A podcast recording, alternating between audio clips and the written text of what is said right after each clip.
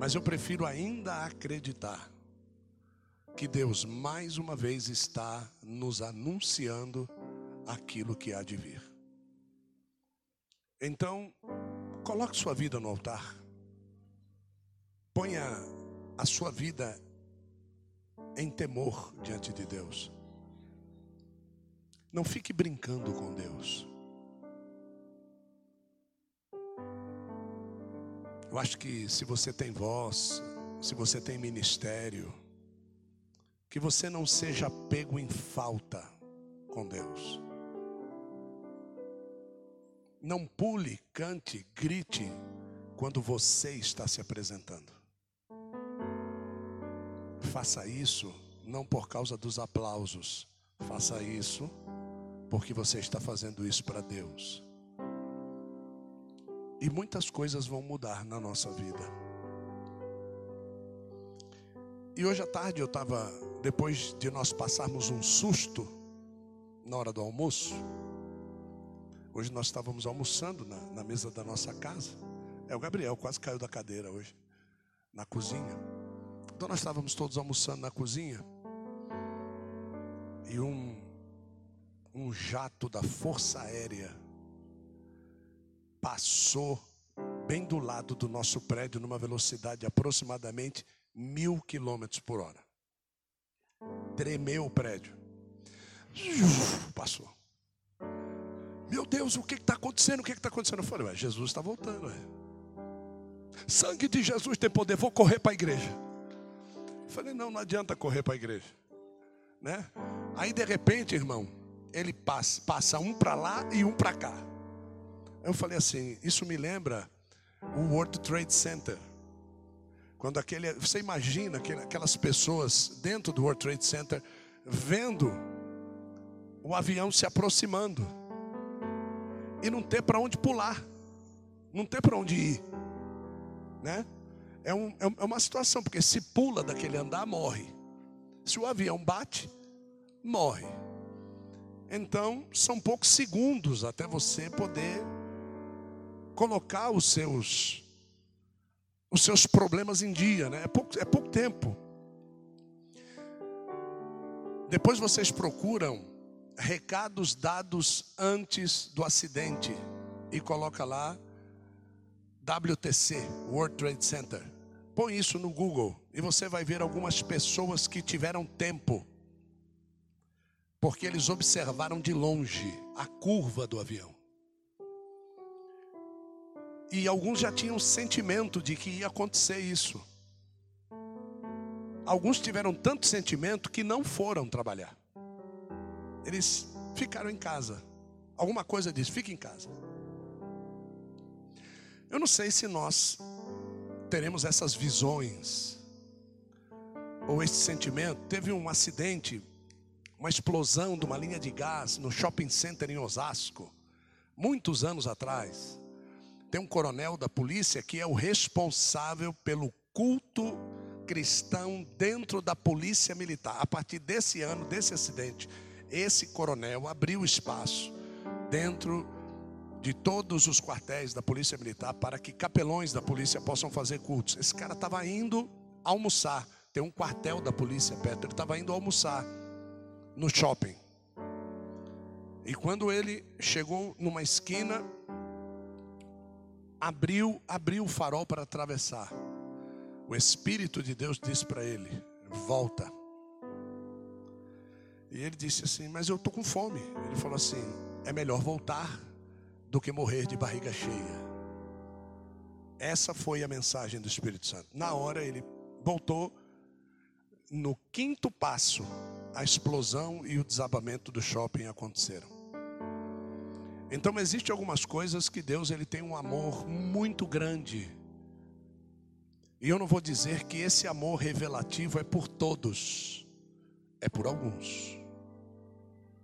Alguns serão eminentemente avisados. Porque a Bíblia diz que lá em Jerusalém haverá uma voz e essa voz dirá assim: Aí vem o noivo. alguns ouvirão. Porque a igreja, nessa hora, já foi arrebatada há sete anos atrás. Agora nós estamos falando de Israel e as duas testemunhas. Eu vou falar no seminário. Esse texto que eu vou falar aqui agora é uma das mais profundas mensagens sobre o desdobrar do que o diabo tem soprado no ouvido de alguns com relação ao comportamento cristão dentro da igreja. Então o diabo fala e a gente ouve. E a gente se torna aquilo que o diabo quer. Vem à igreja, oferta, dizima, canta e vai para o inferno. Então nós precisamos mudar.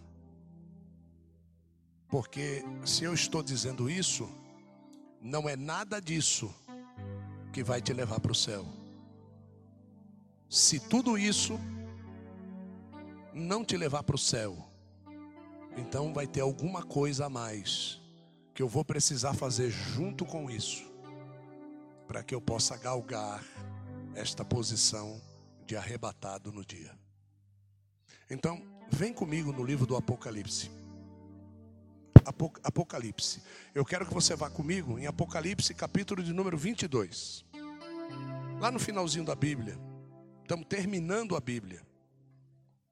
Apocalipse, capítulo de número 22. É fácil. Pega a última capa da Bíblia e volta três páginas. Se você tem dificuldade de achar o livro do Apocalipse, que é o último livro, olha para cá. Livro do Apocalipse, capítulo 22. É um texto que vai. Tem 12 versos. Nós vamos passear por 12 versos. A partir do verso 8, nós vamos andar. Tantos quantos acharam, diga amém. Diz assim: Eu, João, Sou quem ouviu e anteviu. Repita comigo e diga assim: ouviu e anteviu todos estes acontecimentos. Quando os vi e ouvi, prostrei-me aos pés do anjo que os revelava a mim a fim de adorá-lo.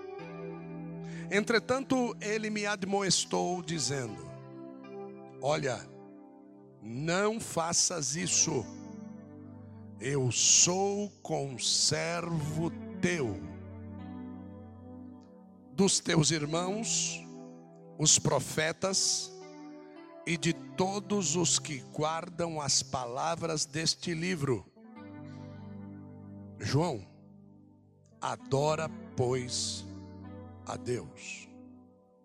E acrescentou: João, não ocultes as palavras da profecia deste livro, por quanto tempo se aproxima rapidamente. Ora, quem é injusto, continue na injustiça. Quem é mundano, continue na impureza. Mas quem é justo, firme-se na prática da justiça. E quem é santo, continue a buscar a santificação. Eis que venho sem demora. Trago comigo o galardão que tenho para premiar a cada um segundo as suas obras. Eu sou o Alfa e o Ômega, o primeiro o derradeiro, o princípio e o fim. Bem-aventurado todos os que lavam as suas roupas no sangue do Cordeiro, e assim ganham o direito à árvore da vida e podem adentrar na cidade através dos seus portais.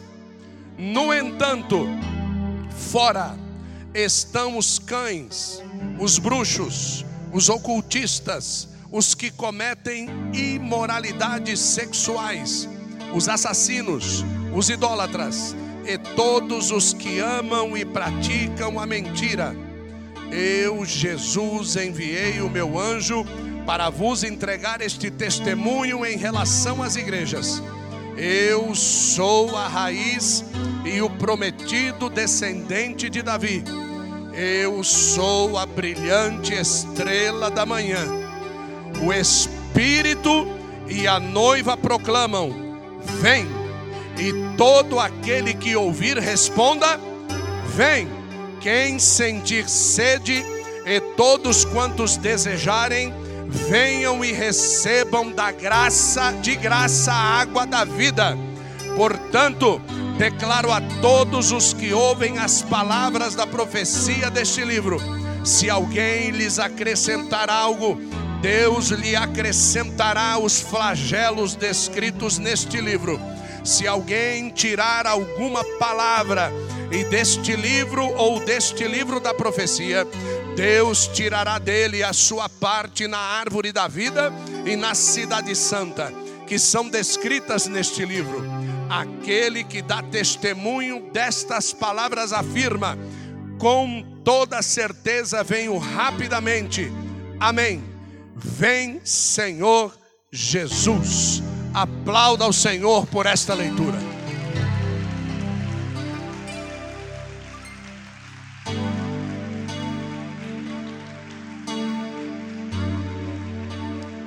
Louvado seja Deus.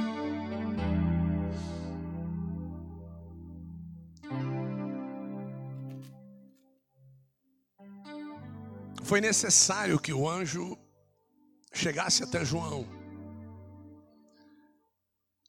e dissesse a João, depois de ter revelado tudo, João está no seu período final de vida. E João não estava só. João tinha servos junto com ele que permitiram que, embora debilitado na sua saúde, preso numa ilha, ele pudesse completar a escrita desse livro. Então é por isso que o anjo fala a respeito de ser conservo de João de ser conservo dos irmãos de João que estão junto com ele, de ser conservo dos profetas e de ser conservo de todos os que guardam as palavras deste livro. Mas ele chama atenção dizendo: João, não receba adoração de ninguém, adora, pois, a Deus. Porque existe uma facilidade nossa de quando alguém nos revela, nos ensina, nos direciona, de nós nos rendermos de alguma forma em adoração a esta pessoa, de nós nos posicionarmos em elogios, de nós conotarmos uma honra maior do que a necessária.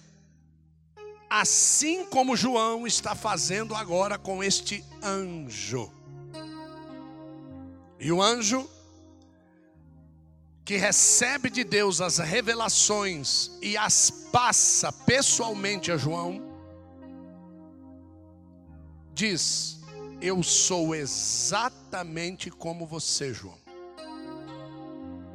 Então, toda essa sabedoria que eu recebi, João, eu recebi de alguém. E João, do mesmo jeito que eu recebi, eu estou passando para você. Então, João, você não tem que adorar a mim. Você tem que adorar a aquele que me passou a revelação.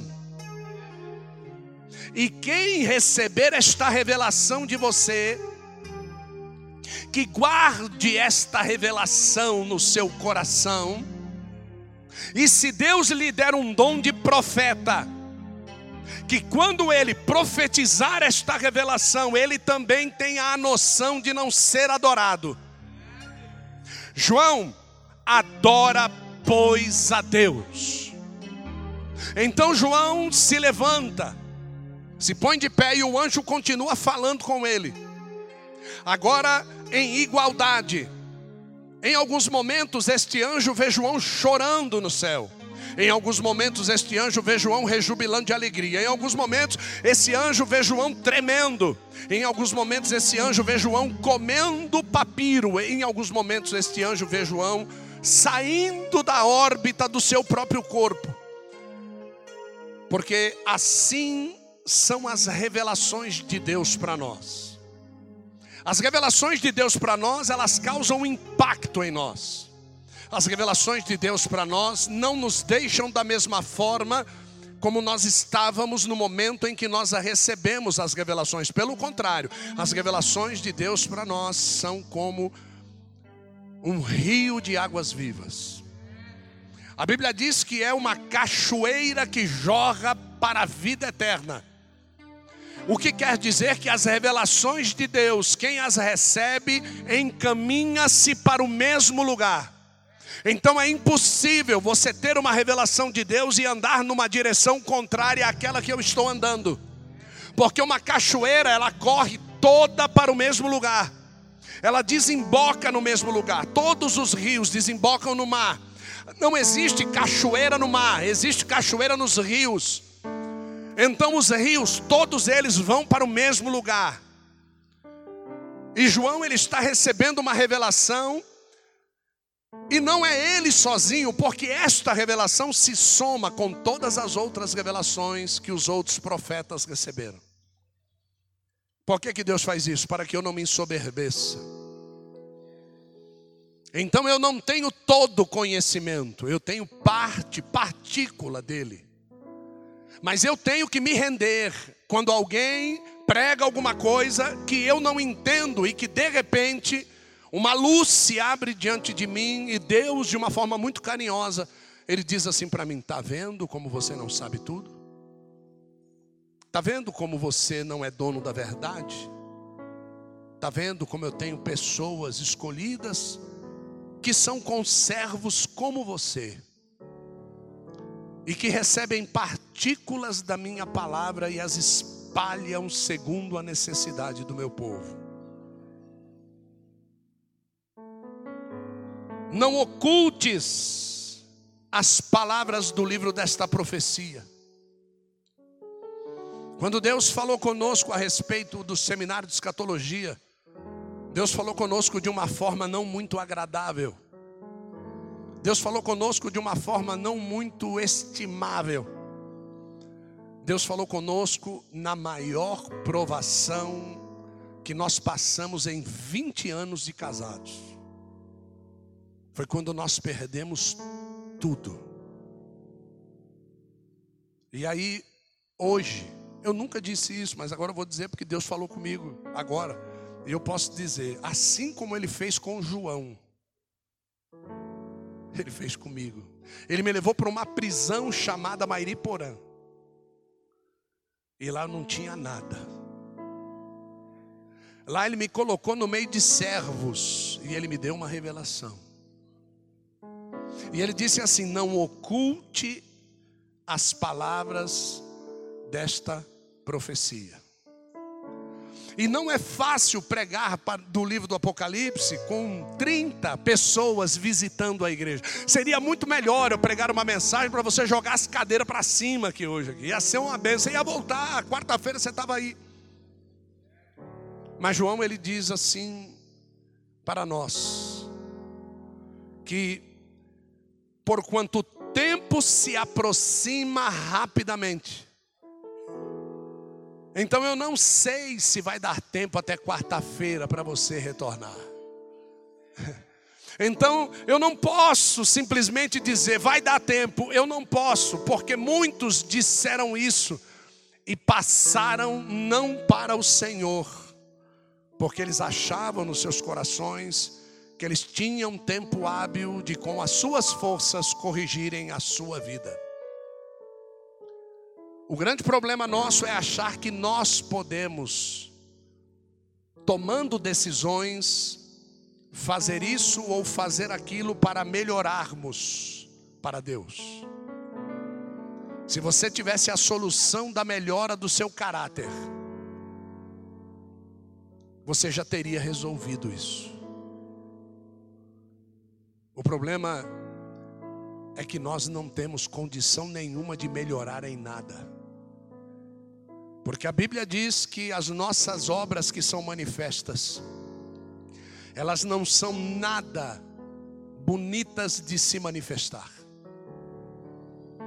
Prostituição, lascívia, contenda, idolatria, porfia, ciúmes, ira, inimizades, dissensões, facções, heresias. Isso é o que nós produzimos todos os dias com muita propriedade.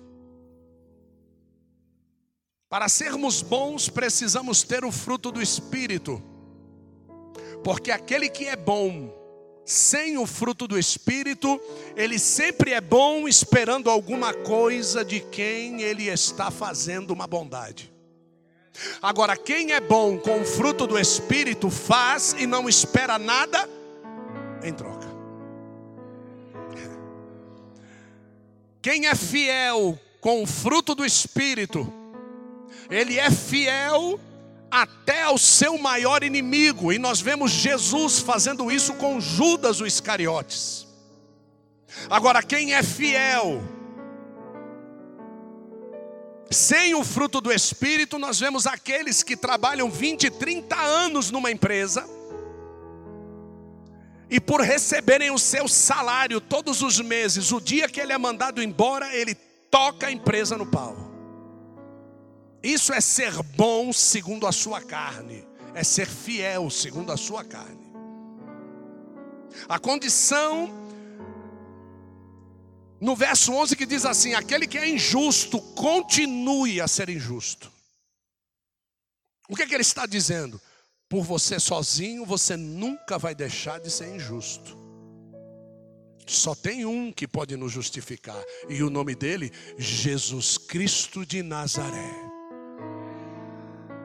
Porque Ele pega tudo aquilo que não presta na nossa vida, põe sobre o lombo dele, apanha no nosso lugar, morre no nosso lugar, ressuscita no nosso lugar e dá o espírito dele, a mente dele, para que nós venhamos a não produzir mais segundo a carne, mas agora produzirmos segundo o espírito. Essa é a metanoia do evangelho essa loucura que nós não podemos entender. Mas Deus não faz nada para que a gente entenda. Deus faz para que nós obedeçamos e simplesmente vivamos aquilo que Ele ordena. É por isso que o anjo diz: Eu sou teu conservo, eu sirvo que nem você serve. Eu obedeço que nem você obedece, eu vou que nem você vai, eu fico que nem você fica. Eu me rendo que nem você se rende. Eu recebo ordens assim como você e as obedeço assim como você. Mas será que nós somos todos assim?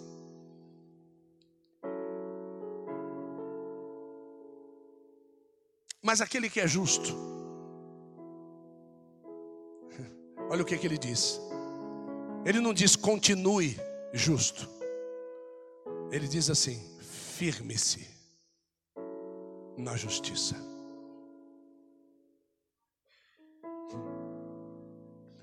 Eu fui fazer uma manutenção na casa da minha sogra. E eu tinha lá uma fechadura para trocar. E na parede tem lá aquele perfil que guia a lingueta da maçaneta e guia também a lingueta da tranca da porta. Quando eu vi lá, eu peguei uma parafusadeira e fui tirar a lingueta. Não era parafuso, era prego. Falei, meu Deus, mas quem é que vai pregar isso com prego? Lembrei, Tatajuba Júnior. Só podia ser o velho Tatajuba. Vamos tirar o prego. Peguei lá uma uma chave de fenda, peguei a cabeça do prego devagarinho, botei um calço atrás da chave de fenda, forcei um pouquinho, não ia. Falei, ué, tem que sair. E eu forçava, não ia, forçava, não ia. Como eu vou tirar a lingueta, o que, que eu fiz? Destruí a lingueta, a, o perfil, que eu vou colocar um novo, e me deu espaço para puxar com um alicate. Então botei uma força terrível ali, rapaz. O bagulho não saía, mano. Quando deu espaço para meter o martelo, eu meti o martelo e arranquei com o martelo. Aí eu fui descobrir por que, que não saía. A ferrugem uniu o prego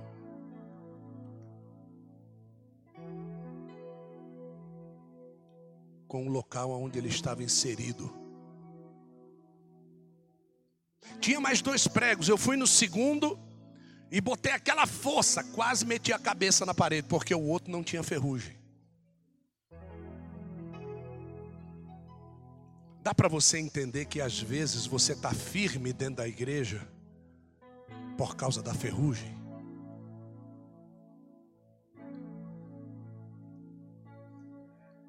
E ferrugem é um estado de destruição. Deus falou comigo trocando uma fechadura. Mas aqui está dizendo para que eu me firme na prática da justiça. Não é me firmar na justiça por causa da ferrugem. De ter que dar aquela moedinha de 10 centavos para o para o cara que tem elefantíase nas pernas e antes de eu entrar na porta do meu edifício, todo dia ele estica a mãozinha e eu jogo 10 centavos e o meu coração se alegra. Isso não é bondade, isso é ferrugem. Firmar-se na prática da justiça é você não suportar ver um homem sentado pedindo aquilo que você tem de sobra. Ele não está pedindo dinheiro. Eu tenho certeza que o início do discurso de todos eles, quando a doença começou, foi esse: me ajuda, por favor. A ferrugem transforma o primeiro discurso no: tem uma moedinha para mim? O que Jesus está dizendo é que a prática da tua justiça, ela não pode ser enferrujada. Não é o mesmo percurso, as mesmas pessoas, a mesma moeda, o mesmo Jesus te ama, porque muitos de nós já diz Jesus te ama para as pessoas de uma forma enferrujada. Nós não estamos praticando justiça. Nós simplesmente estamos no caminho da justiça. O mesmo caminho que levou os discípulos de Emaús para Jerusalém, para seguir a Cristo, foi o mesmo caminho que os afastou da cruz quando Jesus morreu. O caminho que os levou à justiça foi o mesmo caminho que os afastou da manifestação plena da justiça na cruz. E Jesus os foi esperar neste caminho. Jesus está me esperando e te esperando no caminho da prática da justiça. E Ele hoje talvez esteja te esperando para dizer aqui: o que é que vocês estão conversando entre vocês? O que é que vocês estão asseverando entre vocês? Quais as coisas que vocês conversam durante a semana na mesa do almoço ou na mesa da janta, ou dentro do carro, ou no teu trabalho com seu amigo? O que é que você tem conversado? Como você tem usado os veículos de comunicação que eu te dei? Pergunta a mim quais? Diga olhos, diga boca, diga ouvidos. Esses são os veículos de comunicação que Deus nos deu. Você está utilizando-os na prática da justiça? Aqui ele continua dizendo assim: mas o que é mundano continue na impureza. Veja bem o que ele está dizendo. Não faça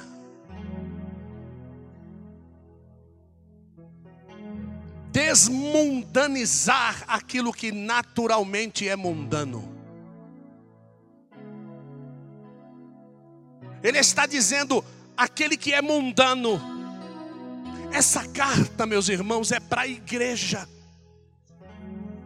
Essa carta não é para os dependentes viciados em droga da Cracolândia em São Paulo. Essa carta é para a igreja.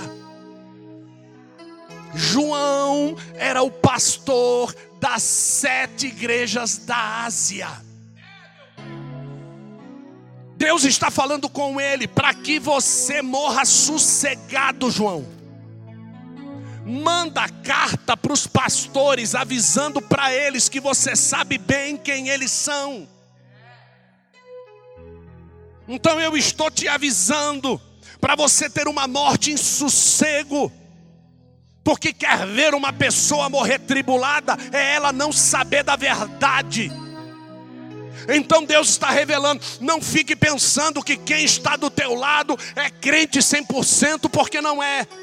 Alguns deles, João, lembra lá no começo da carta, alguns deles, João, deixaram o primeiro amor.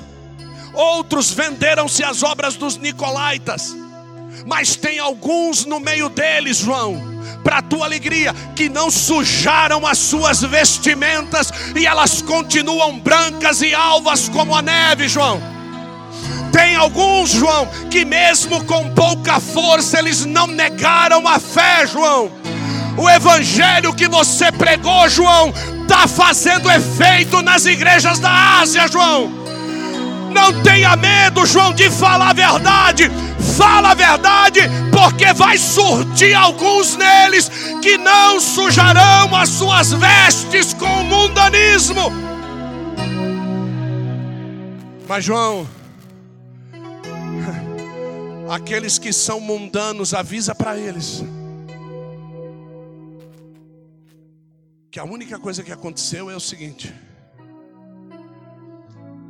a palavra que você pregou não fez efeito nenhum neles. João, você não é o culpado.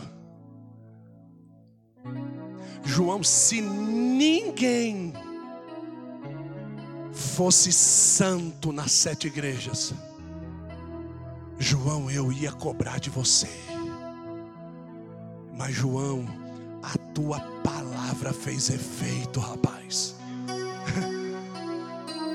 João, olha, eu te dizendo isso, por favor, adora a Deus. Não é você, João, é o meu espírito neles. Não é o que você prega, João, é a atuação da minha palavra neles. João, não é porque você é aquele que era o discípulo amado, não, João. Não, não, não é nada disso, não, João. É porque eu sou o Deus amado deles. Então presta bem atenção nisso. Ele diz assim: o que é mundano continue na impureza. E logo depois ele diz assim: Mas quem é justo? Firme-se na prática da justiça, e quem é santo? Eu sou santo hoje. Vem cá, Gisele, rápido. a santidade chegou perto de mim. Eu sou santo hoje, a santidade vai para o meu amanhã. Continue a buscar a santidade. Aí eu sou santo hoje, aí a santidade vai para amanhã. Quem é santo, continue a buscar a santidade. Não é que eu faço para a santidade de Deus sair e vir em mim. Não, sou eu que tenho que correr atrás da santidade. Obrigado. Então, não há nada, Isaac, que nós venhamos a fazer que Deus se agrade tanto que mande a santidade dele sobre nós. Querido, a partir do momento que você cumpre o presságio da santidade, a santidade se afasta de você porque você é mundano. Não esqueça que nós somos pecadores. A prática do pecado é diferente do resistir ao diabo. Quando você resiste ao diabo, você diz para ele: Eu prefiro a santificação. Porque nesse momento é o momento, quando, como foi dito aqui no começo do culto, que o diabo pega Jesus e diz assim para ele: Atira-te daqui para baixo, os anjos vão te, te segurar lá embaixo, o Pai vai te dar livramento. Jesus disse para ele: Não tentarás ao Senhor teu Deus. Jesus não disse para ele: Não tentarei o meu Pai. Mas o diabo disse para ele: o teu pai vai mandar os anjos ao teu favor. O diabo tenta tocar na filiação, Jesus diz: Eu prefiro a santidade.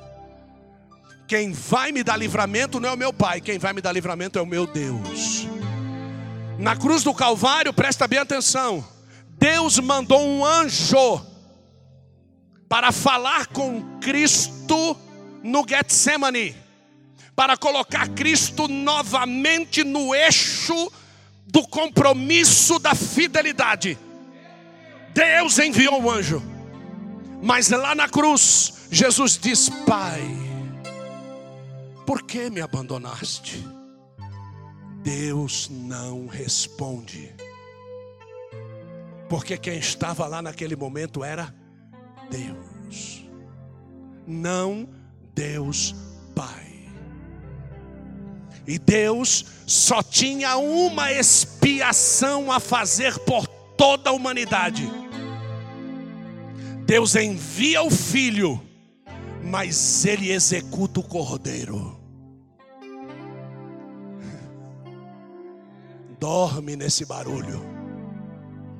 Tem horas que não adianta clamar a babai. Tem horas que você tem que bater a mão na mesa e dizer: Deus. Elohim, Rafa, Sidkenu, Nissi, Jiré, não é pai. Deus. Deus. O nome que não poderia ser dito por um judeu. Deus. Quando Pedro corta a orelha de Malco, Jesus diz para ele assim: O meu pai não poderia enviar. Pai. Mas ele não enviou. Porque quem estava levando Cristo ao Getsemane era Deus.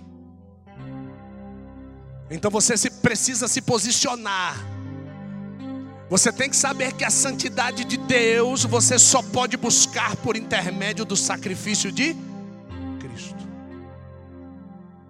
Você se torna filho de Deus quando você enxerta a sua vida em Cristo e diz: do mesmo jeito que você fez, eu vou fazer.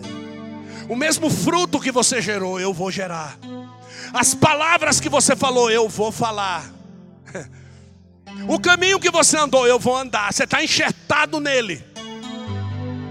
Quem está enxertado numa árvore não pode caminhar na frente dela, caminha junto com ela. Se a árvore para, você para. Se a árvore caminha, você caminha. Se a árvore dá fruto, segura Satanás, você dá fruto também. Então, se Deus envia o fruto do Espírito sobre a terra e a igreja está frutificando, eu arrebento a cara do diabo hoje dizendo: Você está frutificando em Deus, o fruto do Espírito é gerado em vós, diz o Senhor.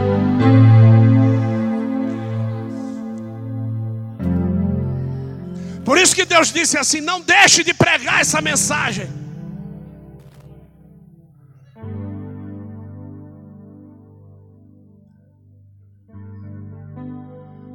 O ceifeiro quando passa. Eu preguei uma mensagem há muitos anos atrás. A igreja tem 20 anos, há uns 17 anos atrás. O título da mensagem é Dois ou três, quatro ou cinco. Isso é bíblico? É bíblico. Quem ia colher azeitonas tinha uma ordem de Deus para deixar no lugar mais alto das oliveiras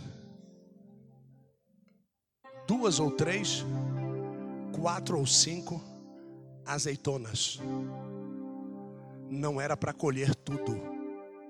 Então quem passava com as varas batendo nos galhos e as azeitonas caíam numa manta, embaixo na árvore eles colhiam, eles não podiam colher tudo, tinha que deixar quantas? Duas ou e para quê?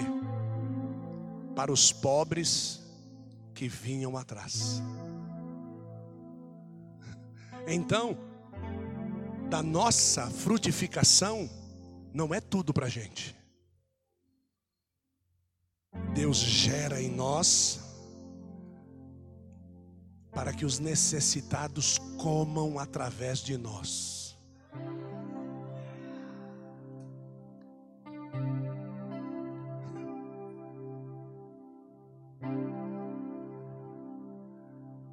Isso é incrível.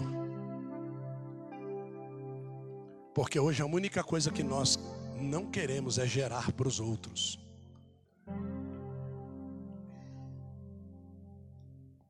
Ele diz assim: continue a buscar a santificação, e depois ele diz assim: Olha, eu venho sem demora. Poxa, mas já faz dois mil anos que Jesus morreu. Fazem dois dias que ele morreu.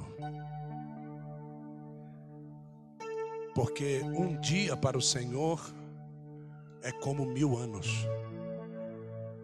E mil anos é como um dia. Por que, que para nós é dois mil anos, apóstolo, e para ele é dois dias? Porque em dois dias não dá para formar uma noiva. Porque a igreja só se levantou depois que Cristo desceu. Então foram dois mil anos para montar um perfil adorador. Se vocês lerem no livro do Apocalipse, no capítulo anterior, você vai ver que a noiva já se ataviou.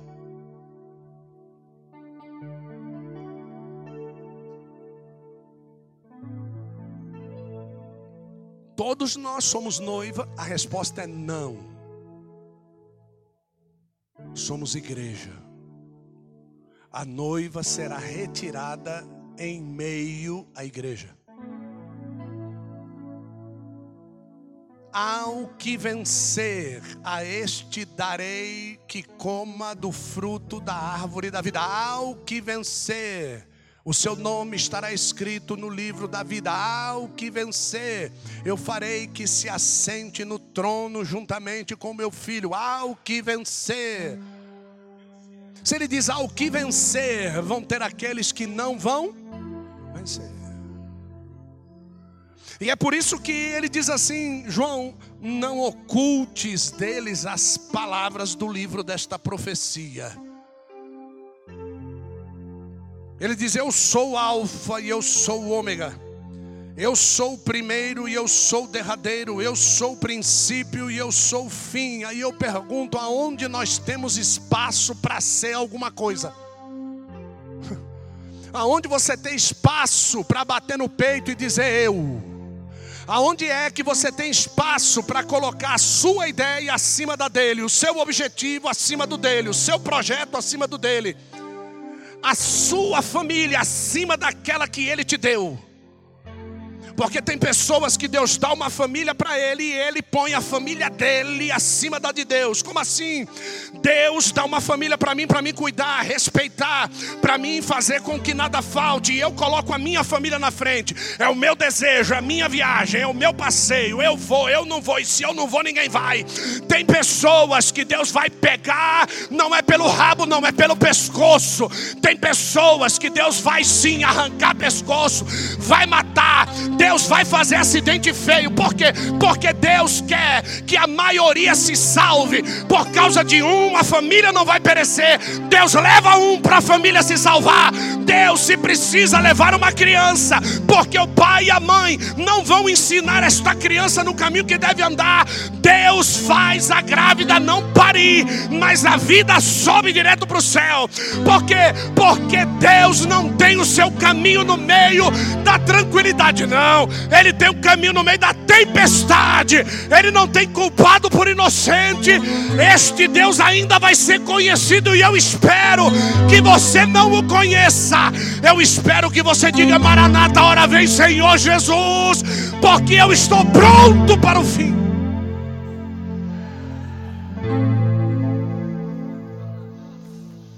As pessoas não conseguem entender um Deus como esse.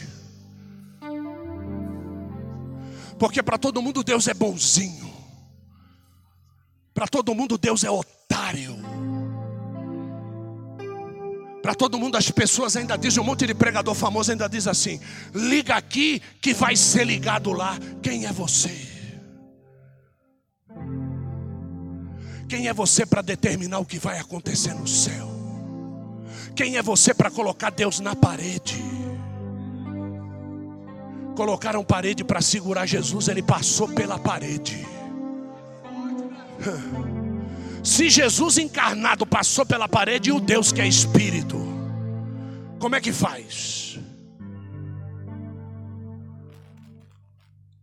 Esse Deus vai se manifestar.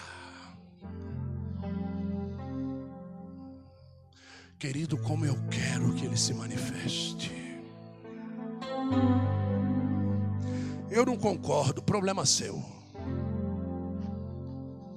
Assim a sua igreja nunca vai encher. Encher de perdidos eu não quero, eu quero que encha de salvos.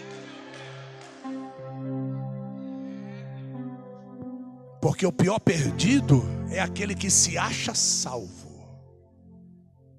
Pior perdido não é aquele que é viciado e nunca ouviu falar de Jesus, não. Esse talvez seja o melhor crente que ainda está por chegar. Nós temos muitos empresários aqui.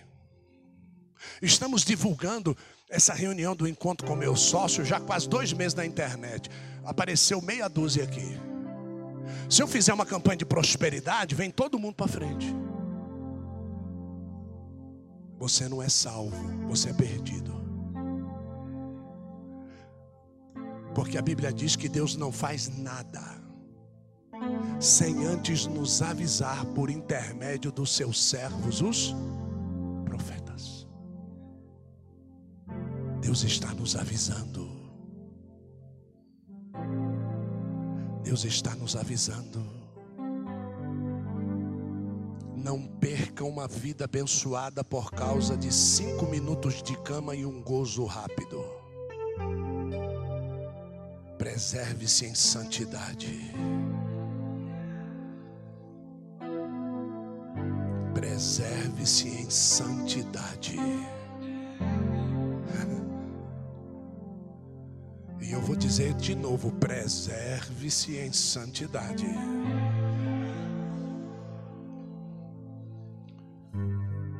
Na nossa igreja, eu ganhei a família dele para Jesus. Numa campanha de 70 semanas que eu preguei numa igreja chamada Assembleia de Deus de Vila Nive. Eu não conhecia Adriana ainda. E um dos irmãos desse rapaz tinha uma vida problemática, era motorista de caminhão, né? Uma vida problemática. Um dia esse cara aceita Jesus como Salvador.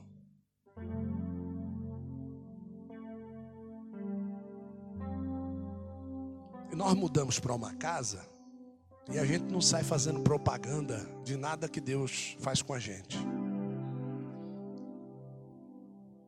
E um dia eu estou fazendo o jardim de casa lá, eu olho para outro lado da rua, está lá o caminhão parado e está lá o fulano de tal, que usava a rua para poder parar o caminhão, que era uma rua clara. Então ele parava o caminhão dele ali. E todo dia ele parava lá. E eu via ele entrar no barzinho do lado da nossa casa. A nossa casa tinha um, um vidro fumê que eu via do lado de fora, mas ninguém via do lado de dentro. E eu via o rapaz saindo com a latinha de cerveja, ia lá para o caminhão, tratava das coisas, cigarrinho na boca, e chegava à noite no culto.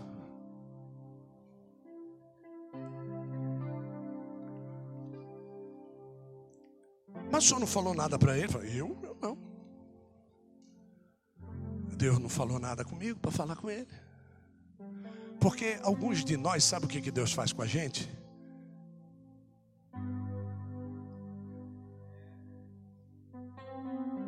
Vai dando corda. Você faz o que é errado e fica esperando a paulada. Aí não vem a paulada, você fala, Deus não viu. Aí ele só ali, ó.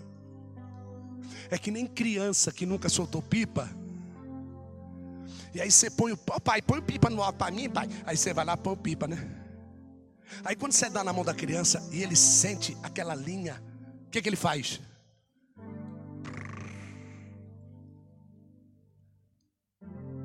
Não é assim? Aí quando está lá longe, vem um pipi. Se tivesse pertinho. Mas a gente vai dando linha. Você acha que quem adquire AIDS numa relação sexual ilícita pensou no perigo de ter AIDS antes de dormir? Não. Vou nada. E aí chegou um dia ele começou a namorar. Quando ele começou a namorar, ele veio procurar a gente. Eu estou namorando com fulana. E eu gostaria de fazer um propósito com Deus. Não. Mas deixa eu dizer uma coisa para você, antes de você fazer o propósito. Está incluído no propósito a cerveja e o cigarro que tu toma todo dia quando tu está arrumando o caminhão? Quem te falou? Ninguém. E como é que você sabe? Eu vejo. Como assim? A minha casa é na frente do lugar onde você estaciona o caminhão. Não precisa ser profeta para aquilo que eu testemunho. Tem coisas que você vê, mas não tem coragem de. Porque os favores que você recebe são maiores do que a verdade que você esconde. Então você não fala. Porque se você falar, você pode perder os favores.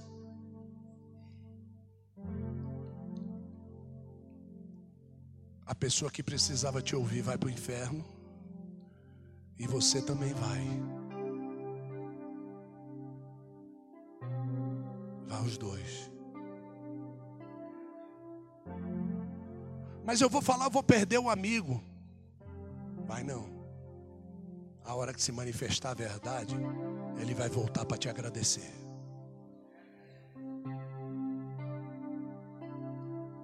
Vou fazer o propósito. Então coloca isso dentro do propósito. Tá bom. Posso dar o testemunho na igreja hoje? Fica à vontade. Pegou o microfone, subiu no altar. Estou terminando, viu, irmão? Você que está visitando aí, fica calmo que você vai sair no horário.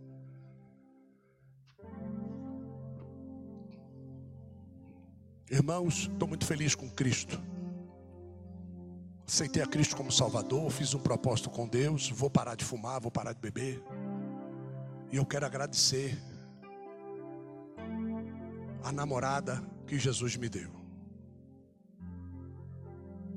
E nós vamos fazer o quê? nós vamos noivar. E vamos manter o nosso, nosso noivado como? Em santidade. Nossa, pegou fogo na igreja. O mesmo fogo não se manifestou no outro dia. Porque naquele dia o irmão saiu para comemorar o aniversário da noiva e foi para um motel. Às três horas da manhã, a família me ligou para ir reconhecer o corpo dele dentro da banheira. Infarto fulminante do miocárdio.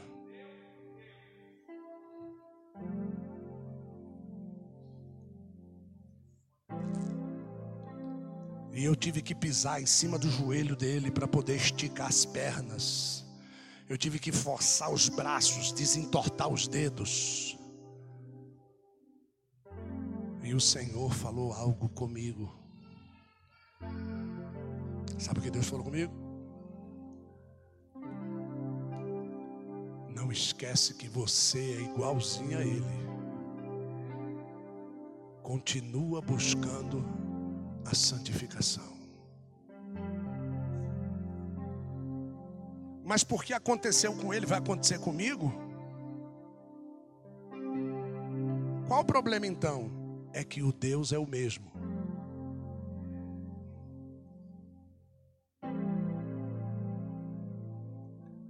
Termina a mensagem dizendo: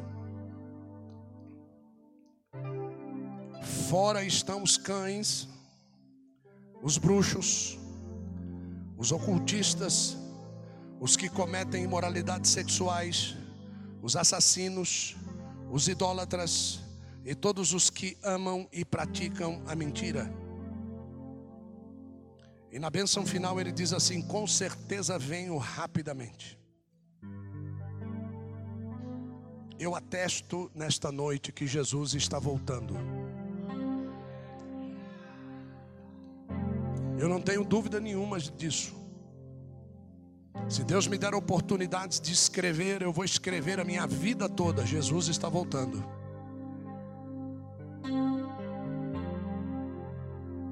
Eu acho que se eu puder dizer uma frase, eu vou pedir para Deus que eu diga duas antes de morrer. Eu quero estar na presença da minha esposa e eu quero dizer para ela: Eu te amo. E a outra frase que eu quero dizer para ela é: Não deixe de dizer Maranata, a hora vem, Senhor Jesus. Que você saia daqui hoje com esta mensagem gravada no seu coração. Que você saia daqui hoje mais temeroso do que você entrou. Que você saia daqui hoje propenso a fazer qualquer negócio para ir para o céu. Que se você marcou, que você pensou, que você projetou coisas que Deus não aprova, que esses projetos sejam colocados no abismo hoje, em nome de Jesus. Que você comece a obedecer os tempos de Deus, a época de Deus, o falar de Deus, o agir de Deus, a vontade de Deus, os propósitos de Deus para a sua vida. Que você não tenha planos simplesmente que tragam gozo ao seu interior, mas que se trouxer amargo na sua boca, fique sabendo, quando chegar no teu estômago vai ser doce como mel. Cuide-se com muito mel, porque o mel comido exacerbadamente embota os dentes, mas aquele que come diligentemente prova da benéfice do açúcar que nele tem e das maravilhas de um animal chamado abelha poder gerar algo que possa nos trazer prazer. Mas a mesma abelha que nos traz o prazer de provar o mel é aquela que pode nos trazer uma dor íngreme se ela se sentir perigosamente afetada pela nossa presença. Então aquilo que te traz gozo, num determinado momento pode se tornar algo que vai te trazer muita dor se você colocar esta pessoa em perigo.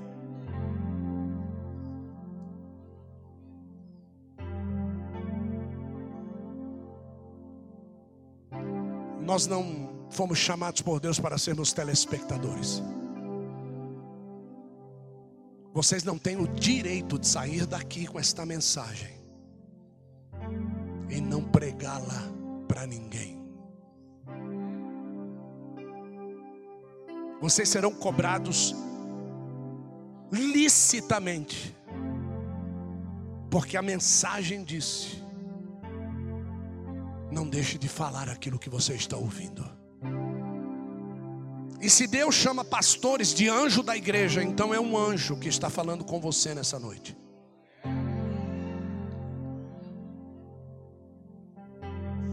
Deus disse: Não deixe de pregar esta mensagem para ninguém.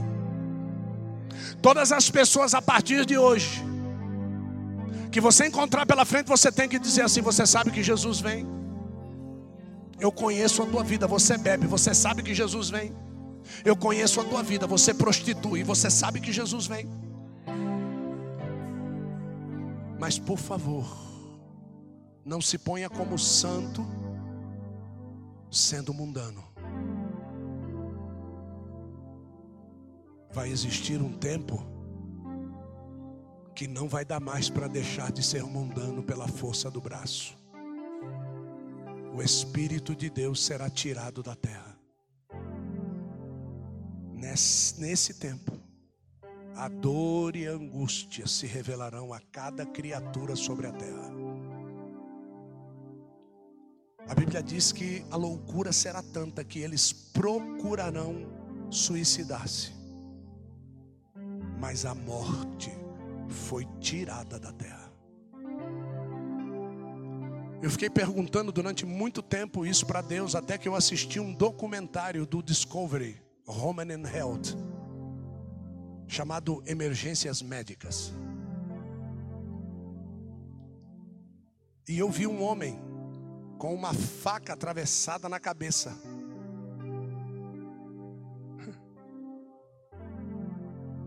E era dia de ação de graças nos Estados Unidos. Esse homem entrou pela portaria, pela porta de um hospital a, enferme... a, a recepcionista, quando viu, desmaiou. Pá, caiu. Então ele entra, porta dentro, emergência. Alguns médicos, estagiários que estavam lá, pega o rapaz, pelo amor de Deus, nós vamos fazer, chama o cirurgião, chama o cirurgião. Aí um deles corre, o cirurgião está no horário de sono, na madrugada. Uma emergência, doutor, uma emergência. Aí o doutor sai da sala, entra no centro cirúrgico. Quando ele olha para aquele cara, diz: ah, Para de brincadeira, meu. Hoje é dia de ação de graças. E vai embora. Mas o cara estava com a faca atravessada mesmo. E não morria. Nesse mesmo documentário, um tubo de três polegadas de ferro cai de um caminhão, atravessa o olho de um motorista, passa, pega o olho do segundo passageiro eles têm que cortar o carro e levar os bancos para o hospital. E chegam no hospital vivos e ficaram vivos, eles não morreram. Deus ele estava querendo falar com a humanidade, isso está gravado. Vai ter uma época que as pessoas procurarão morrer e não conseguirão morrer, porque quem tira o espírito de vida do homem é Deus e não você.